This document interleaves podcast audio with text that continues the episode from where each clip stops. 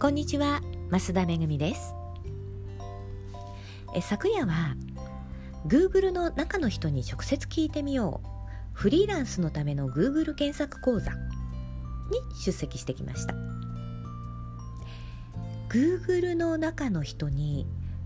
直接ねお話を聞く機会なんてそうそうあることではないのですごく楽しみにしてたんですよ。でお話をしてくださった金谷さんはね、まあ、検索エヴァンジェリストってプロフィールにも書いてらっしゃる方で普段2時間から2時間半程度でやる内容を昨日の持ち時間にこう短縮してお話をしてくださったので途中こう飛ばすスライドがねあって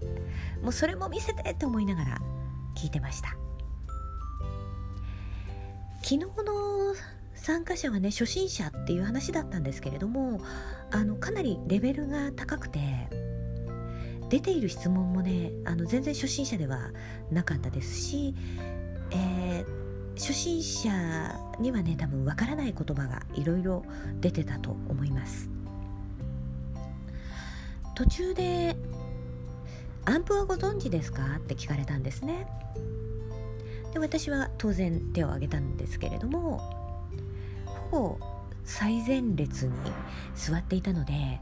後ろの方の状況がね見えなくて何人ぐらいこう手を挙げたかわからなかったんですが金谷さんが8割ぐらい手が上がってますねって驚いてたんですよ。あの金谷さん大阪でもやってらっしゃるんですが大阪だとアンプを知っているのが3割程度なんですって。まあねそれを聞いて少し前の音声ブログで関西の先生方は検索を知らなすぎて探している人に見つけてもらえてないよっていうお話をしたじゃないですか。まさにねあのそれを表してるなって思いました。でまあよく言われる SEO についてはね SEO という魔法もねスパイスもなくて幻想なんだよっていうお話をしててね。であの良いコンテンツを作ることに集中してくださいと。そしたら僕らはそれを探してるユーザーにお届けしますっていうようなお話をねしてくれてました。で私たちフリーランスがねあのしなければいけないことを3つ教えてくださったんですが1ユーザーのために良いコンテンツを作りましょう。2それを Google に伝えましょう。3モバイルに取り組みましょう、まあ、この音声ブログではこのモバイルに取り組みましょうのところをねちょっとお伝えしていきたいと思うんですけれども。あの検索結果がスマホから検索したのとパソコンから検索したので結果が違うっていうのはご存知でしょうか？まあ、デバイスごとに違うしそのユーザーごとにもその検索する人によってもね、えーと、違う結果が出るようになってるんですけれども、まあ、そのね説明の仕方がすごく分かりやすかったのでお話しますね。まあ、夜の7時に繁華街でスマホからラーメンと検索する人は今ラーメンを食べたい人だろうそれから深夜の2時に自宅のパソコンからラーメンと検索する人は多分今食べたいのではなくてラーメンについて調べている人だろうそういう予測でねあの検索結果を表示しているんだそうなんですね。だからスマホからの検索結果とパソコンからの検索結果が違うって言われてなるほどねと思いました。でえっ、と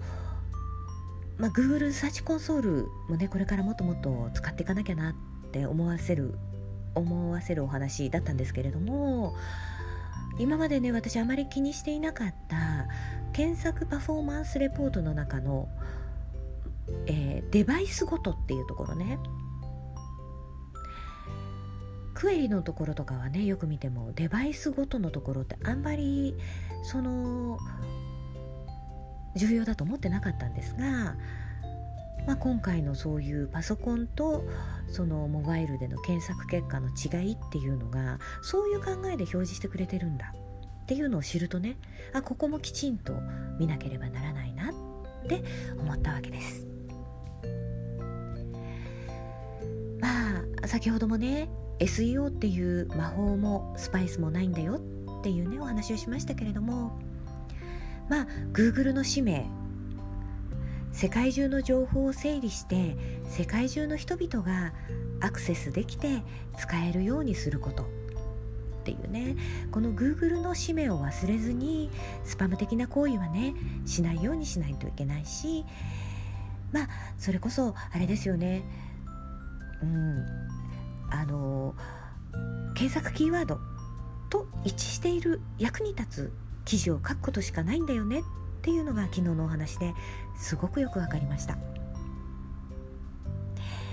でまあこういうお話ねもっと細かいことはブログやメルマガにもねちょっと書いていこうかなと